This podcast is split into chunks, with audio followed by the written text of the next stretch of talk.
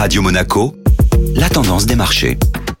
Radio Monaco, la tendance des marchés avec Société Générale Private Banking. Aurélie Lombardo, bonjour. Bonjour Benjamin. Le cours du pétrole semble continuer de grimper depuis le début de l'année. En effet, l'or noir retrouve ses niveaux d'avant-pandémie. Le Brent, qui est la référence pour le pétrole en Europe, a dépassé la barre des 60 dollars le baril en ce début de semaine. L'optimisme semble l'emporter sur les marchés pétroliers, avec des stocks mondiaux qui ont diminué, une demande d'or noir qui repart à la hausse et les espoirs de reprise de l'économie mondiale. Un grand groupe du secteur a d'ailleurs publié ses résultats hier. Total a effectivement annoncé un résultat net en recul de 59% pour son quatrième trimestre 2020. Le groupe a réussi à maintenir une nouvelle fois le niveau de son dividende à 66 centimes par action. La société a indiqué poursuivre ses investissements dans les énergies renouvelables. Elle souhaite réduire la part des produits pétroliers dans son activité de 55% à 30% d'ici 10 ans. Total a profité de sa publication de résultats pour annoncer son intention d'adopter un nouveau nom, Total Energies, afin de refléter cette transition vers une neutralité carbone. Aurélie Lombardo, merci. Société Générale Private Banking Monaco vous a présenté la tendance des marchés.